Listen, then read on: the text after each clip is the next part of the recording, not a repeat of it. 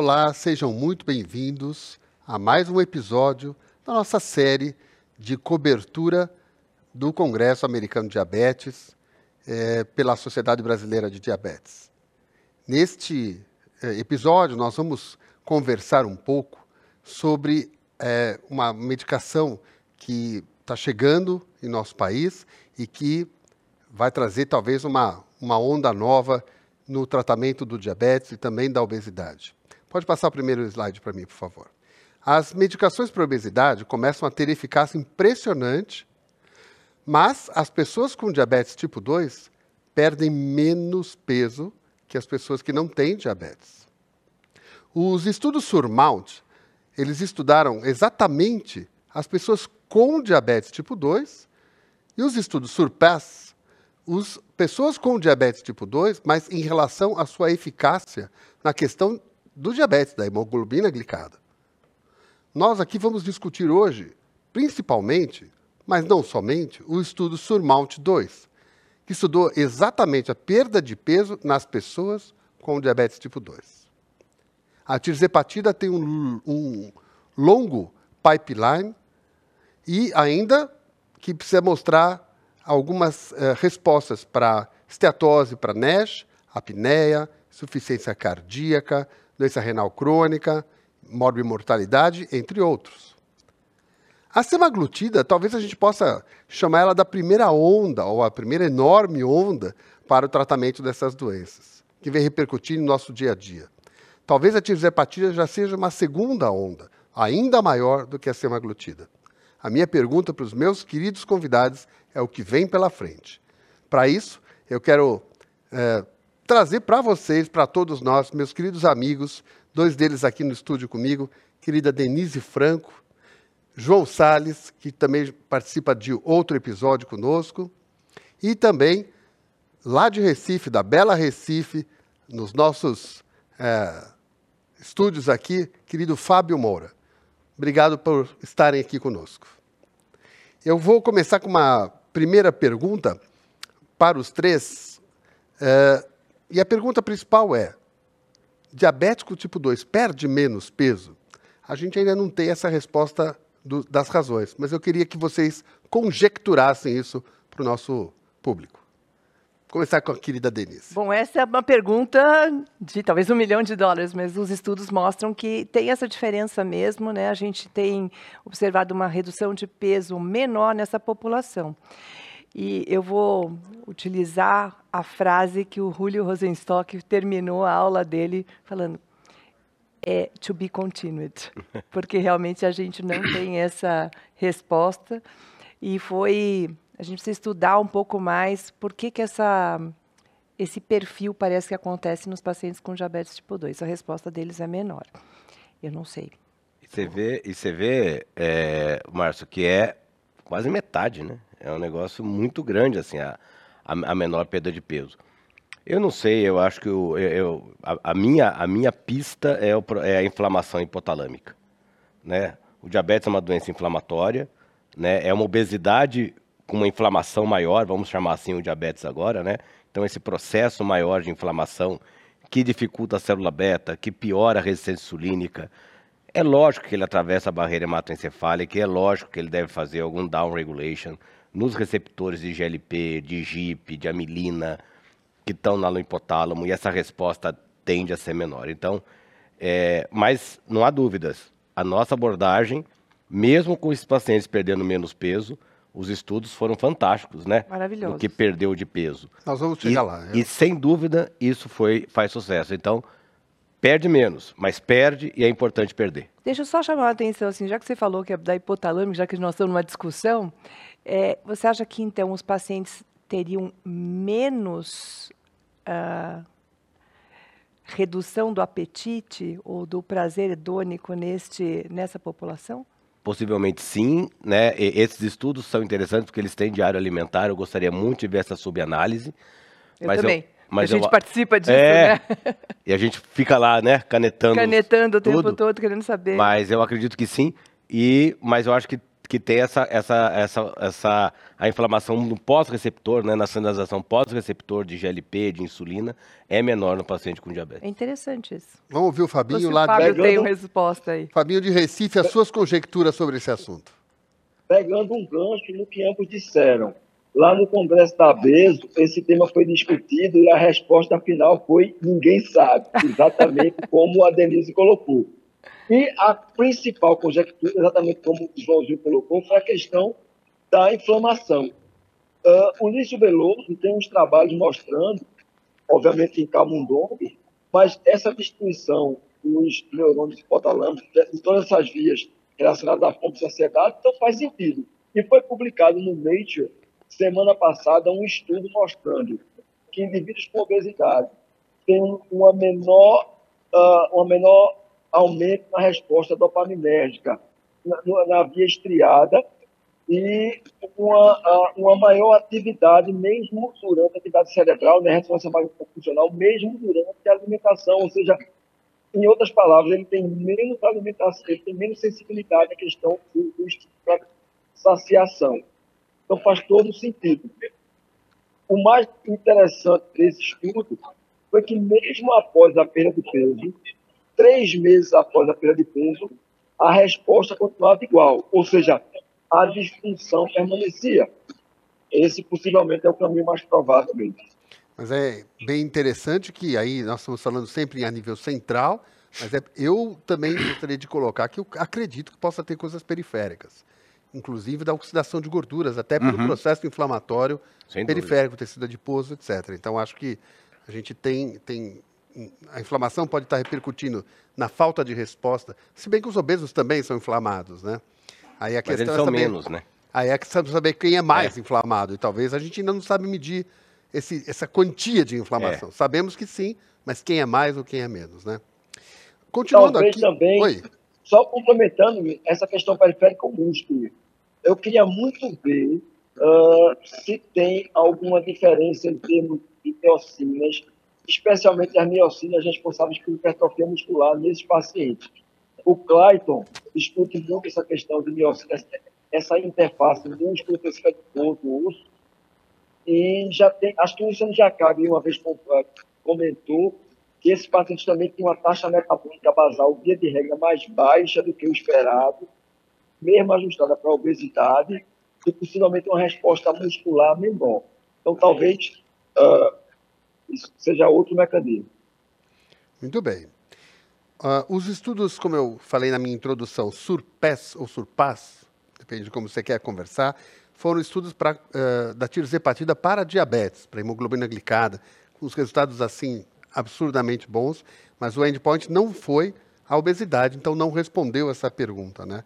Fala um pouquinho do SURPES antes da gente passar para o próximo. Eu acho que os resultados do SURPES foram muito interessantes para a gente em relação ao, ao peso. Né? Então, essa população focada, lembrando que é para paciente com diabetes.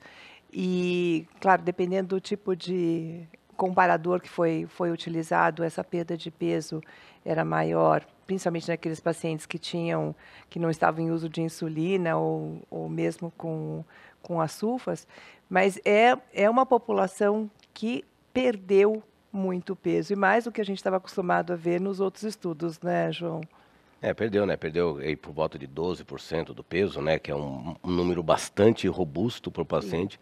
Como, como, a gente falou, né? Só, só Menos. Lembrando que o surpes é o uso da tirzepatida. Para glicada. 15 miligramas para tratamento de diabetes por Quantas semanas o Surpes, vocês lembram? É que depende do, do estudo, tá, mas em mas média, a média 50, 52, 52 semanas. semanas. Só para lembrar. Mas perde um monte de média... Ou seja, isso é, é, é, menos do que o, a paciente quando tem diabetes, mas vale muito a pena sempre. É, e você já vê perda de peso já na, na escala, né? Você tem paciente é, com 5 e 10 e 15 E eles demoraram, em média, nove meses para chegar no platô. Isso. Isso é que é legal. Quer dizer, quanto mais tempo você demora para chegar no platô, significa que você está perdendo mais peso. Essa foi a grande Mantém virada. essa perda. Né? É. A grande virada da tisepatida em cima dos outros tratamentos para diabetes é o atingimento do platô ser mais longo. É... Com 2% de perda de peso e sem hipoglicemia severa, né? É, Acho que a, dois a, achados do surpresa também que merecem ser sempre óbvio, a questão do peso é o que a gente está em foco aqui hoje, mas, salvo engano, foi em média de 2,1 ou 2%, não número exato, mas algo em torno de 2% de queda de glicada, a partir de uma média de 8% e sem hipoglicemia severa, virtualmente sem hipoglicemia severa. Ou seja, realmente números impressionantes. Perda de peso, queda de glicada, uh, sem hipoglicemia. É isso a gente vê né, nos estudos que a Denise é coordenadora de vários estudos aqui do Surpes, eu, eu participo desses estudos. A gente vê isso, né? Paciente, na prática. Na prática. É glicada baixa, como o Fábio falou, caindo dois pontos, três pontos sem hipoglicemia. Não, e é incrível, você chega a valores de hemoglobina glicada de, normal. de quem não tem diabetes. Essa né? é uma das minha... medicação, mas está lá. Dos comentários, quer dizer, mais de 50% de alguns na da, dose mais alta, pés, né? na dose mais, mais alta, alta, chegaram a glicada abaixo de 5.7. É, quando a gente fala em remissão do diabetes, alguns estudos falam de glicada abaixo de 6,5. Sem medicamento. Sem medicamento. Exato, mas e aí, o que, tá que vai faixa... acontecer? Exatamente. Mas aí você está numa faixa meio pré-diabética, ainda com um processo inflamatório, Sim. com um processo de é, complicação crônica. Sim. Mas 5,7 para baixo já é um número de remissão. Sim. A pergunta que eu digo é, é no estudo Surpass mostrou uma quantidade muito grande de pessoas que conseguiram é, esse desfecho, que é muito raro para nós, é, até então, com essas medicações que a gente tinha. Como vocês veem isso, é o fim do diabetes tipo 2?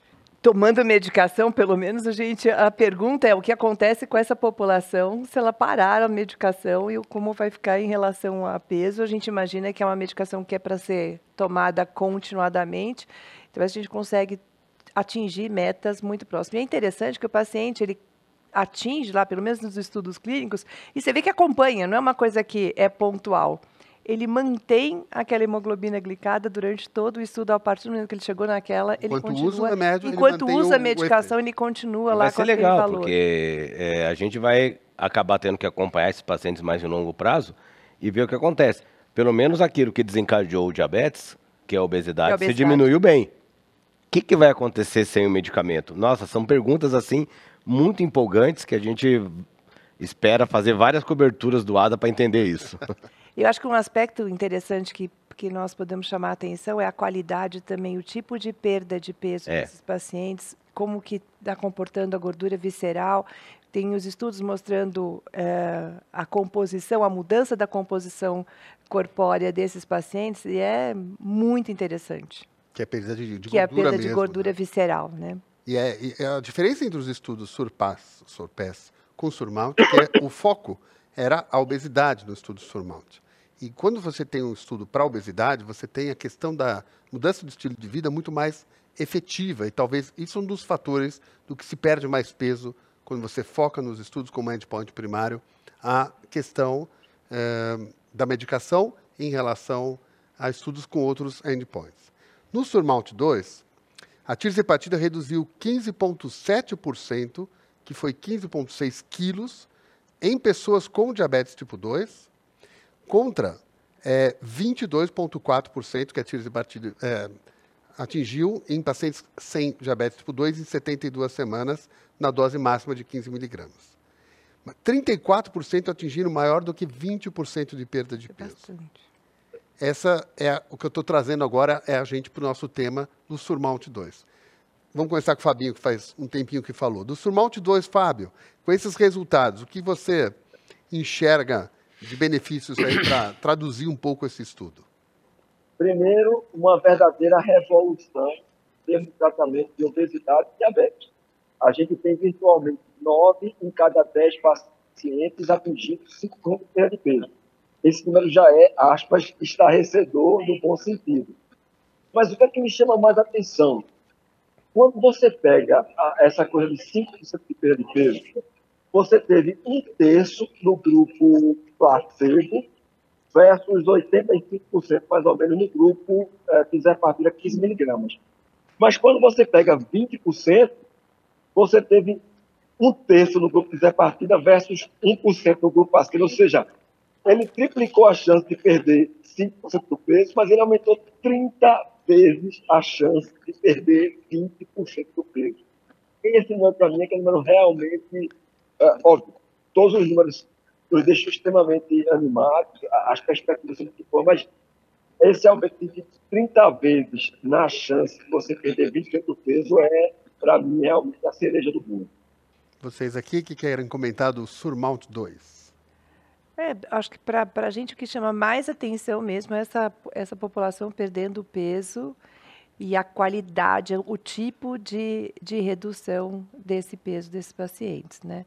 Então, acho que até a análise também dessa população com, com que não tem essa, a população a gente está falando dos que têm diabetes, mas eu gosto eu gostaria de também avaliar e ver como vai aquele paciente que não tem diabetes que tá, faz parte desse estudo para ver como é a composição corpórea desse paciente. E a gente vai ter resultado né para isso também. É vai o sermão 2 ajudou muito você vê que a, a, queda da glicada é fantástica né? É mais uma vez glicada para níveis de normalidade e como, como que é importante mudar esse estilo de vida, né?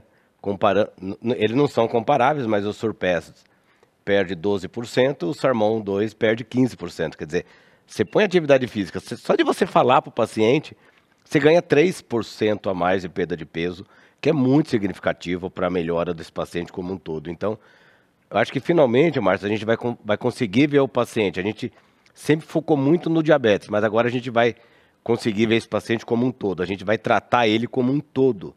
Eu acho que isso que é pro para o endócrino, para o diabetólogo, para o clínico em geral, uma boa, uma, uma, uma, excelente notícia. É, e lembrar que isso participou, assim, dentro, dentro do estudo, a gente teve isso de maneira ativa, né? Então, é. você tinha nutricionista, você tinha orientação de atividade física o tempo todo, e, é, e nos dois lados, né? É. então, a gente placebo sabia, também. Mas eu o placebo também, nisso, né? né? Que apesar das drogas estarem ficando cada vez melhores, mais potentes, para inibir a fiptite, para inibir e para melhorar, talvez, a, a a perda de energia, ainda o estilo de vida tem importância. Acho que você precisa deixar como um recado aqui, não é? Vocês acham que ainda ou vai chegar um momento que não precisa mais insistir no estilo de vida, Fábio? Não, acredito friamente que não. Eu acredito que a gente não vai chegar nessa fase ainda de substituir. A gente vai ter como complementar, a gente vai ter como fazer, por exemplo, o bimagrumab, aqueles pacientes que têm uma sarcopenia importante, a gente já tem estudo hoje com eletrobioestimulação que pode amplificar o resultado do exercício ou até para aquele paciente que não pode fazer exercício. Mas acredito que a mudança de estilo de vida ainda vai continuar sendo um dos pilares, sem sombra de dúvida. Uh, exercício, alimentação, outras medidas e a farmacoterapia são complementares. Eu acho que tu, todos os barcos ao mar, tudo ao mesmo tempo agora, como o filme que ganhou o Oscar esse ano. Eu acho que a gente tem que fazer tudo o que a gente puder para conseguir realmente promover saúde. É, a Danilo ressaltou esse ponto aí, vamos também. Não é só perder peso, é perder peso ganhando saúde, é perder peso preservando massa magra, é perder peso perdendo gordura, é perder peso diminuindo inflamação, é promoção de saúde. É mais, é um, é um degrau a mais do que só perder peso. Eu vou aproveitar que o Fábio chamou a atenção aí da sarcopenia, que é um dos aspectos que, que chama a atenção durante esses estudos, a importância de você ter um, uma equipe é, interdisciplinar trabalhando e a importância da nutrição nesse, nesse aspecto, porque a gente teve paciente que perdeu muito peso. E a gente costuma ver, inclusive, uma perda de, de massa magra junto. Então, principalmente que o paciente muitas vezes não escolhe de maneira adequada a qualidade do alimento. Então, a importância da gente ter um segmento desse, dessa população com um acompanhamento uh, interdisciplinar. Né? O, o médico está lá atuando, mas você também tem uma equipe de suporte porque isso faz diferença na qualidade da, do alimento que está sendo ingerido. E aí, de, de, novo, atividade física, a gente chamando a atenção da importância da preservação das, da, da, massa magra quando é, o paciente perde muito peso, a gente estimular a atividade física para eles. Né? É, e muitas vezes a gente chega com um paciente com diabetes e obesidade e fala, vai lá fazer exercício, e não ajuda esse paciente a perder peso. É difícil fazer exercício com 20 quilos a mais. Então eu acho que a, a perda de peso facilita a adesão ao exercício. E não o contrário que a gente imaginava. Vai perder, vai fazer exercício, exercício para perder, perder peso. peso. Tá? O, o, o, cenário atual é esse. Eu te ajudo a perder peso, você me ajuda com o exercício. Isso a gente tem que toda hora estimular. Bom, dizem que em Deus acredite quem quiser, mas o resto a gente faça estudos clínicos e comprove. Isso. Então, a minha pergunta aqui uh, vai para vocês é o seguinte: nós É, não temos ainda estudos de tirzepatida com mais de um ano e meio de acompanhamento. Nós não temos ainda estudos de segurança cardiovascular publicados, estudos renais, estudos para menores de 18 anos. Em outras condições, que provavelmente vai se comportar muito bem por conta dos resultados de lípides, de triglicérides e LDL, como NASH, como esteatose, que é uma das a maior doença hepática mais prevalente do mundo, e também para a apneia do sono. Queria que vocês comentassem um pouco o que vocês esperam é, desta classe e de outras classes semelhantes, dos agonistas duplos, no caso a tirzepatida que a gente está discutindo, é, nesse cenário tão importante que, que, precisa ter e que cuidar, a gente tem que ter esse cuidado que ainda não há publicação quanto a isso. Bom, nós estamos em andamento essas perguntas em relação ao risco cardiovascular, nós vamos ter tanto para a obesidade quanto para os pacientes com diabetes. Então, vamos aguardar também as cenas dos próximos capítulos. A gente está aqui, o Brasil participa, né? nós estamos participando nesses estudos. E também essas respostas nós vamos ter para a apneia, para a NESHA, porque então, eh, nós temos o desenvolvimento de, de pesquisas também nessa área com a tisepatida. Mas eu acho que, só para complementar o que você mesmo perguntou, a gente já tem subanálise do SURPASS, tanto para alteração de função renal, então melhora da microalbuminúria nessa população do surpés de 1 a 5 foi avaliada e mostrou um benefício também nessa, nessa população, né, Joãozinho? Se você quiser complementar. Não, é, não, tenho. Eu, eu acho assim, a, a, obesidade causa tanta, tanto problema, quer dizer, quando a gente fala de ICC, insuficiência cardíaca, perdão, a gente está falando de tecido adiposo ectópico cardíaco. Quando a gente fala de doença renal, no paciente com obesidade, inflamação da gordura perirenal. Quando a gente fala de NASH, depósito de gordura, quer dizer, a, a, a doença do tecido adiposo ectópico, a, a, adiposopatia, ela é a causadora não só do diabetes, mas da doença cardíaca, da doença renal, da microalbuminúria, da albuminúria, né, da, do NASH. Resolveu a obesidade. Então, a, que, a, a partir do momento que você resolve a obesidade, você vai resolver tudo. Então, precisa, precisa mesmo ser a primeira abordagem no tratamento do diabetes tipo 2, o tratamento da obesidade. Ou a gente faz isso ou a gente fica para trás. É, eu, eu, falei aqui da apneia do sono, talvez está introduzindo a questão de ter a apneia do sono como endpoint, endpoint, que é muito importante. Fabinho, você quer comentar um pouco sobre a questão da apneia do sono com as novas drogas sendo testados como esse endpoint primário? O resto da dúvida é que a obesidade é um dos principais responsáveis pela apneia do sono que hoje é a principal causa secundária de hipertensão, né? Parece que a apneia do sono, mesmo após o ajuste para o IMC, ou seja, mesmo após o ajuste para a obesidade, amplifica a questão da hipertensão. Obesidade causa hipertensão, obesidade mais do sono, mais hipertensão ainda, mais hipertrofia dentro do isqueiro, como o João e o estavam falando aí.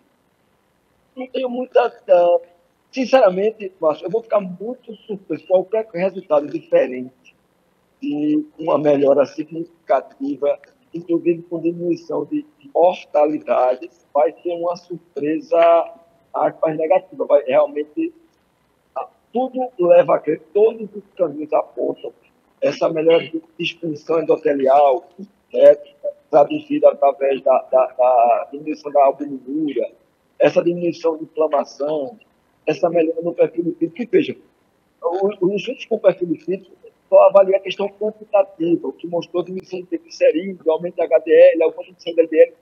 Mas, com certeza, se mostrar uma análise qualitativa, deve ter diminuído o LDL pequeno e denso. Então, não só alterou a quantidade, mas é a qualidade do perfil lipídico. A soma de tudo isso, não resta dúvida que vai resultar, bom, vai ser uma surpresa muito realmente, vai ser fora do esperado, qualquer coisa diferente. É, acho que realmente a gente vai ter uma mudança. O desafio vai ser implementar isso na prática, né?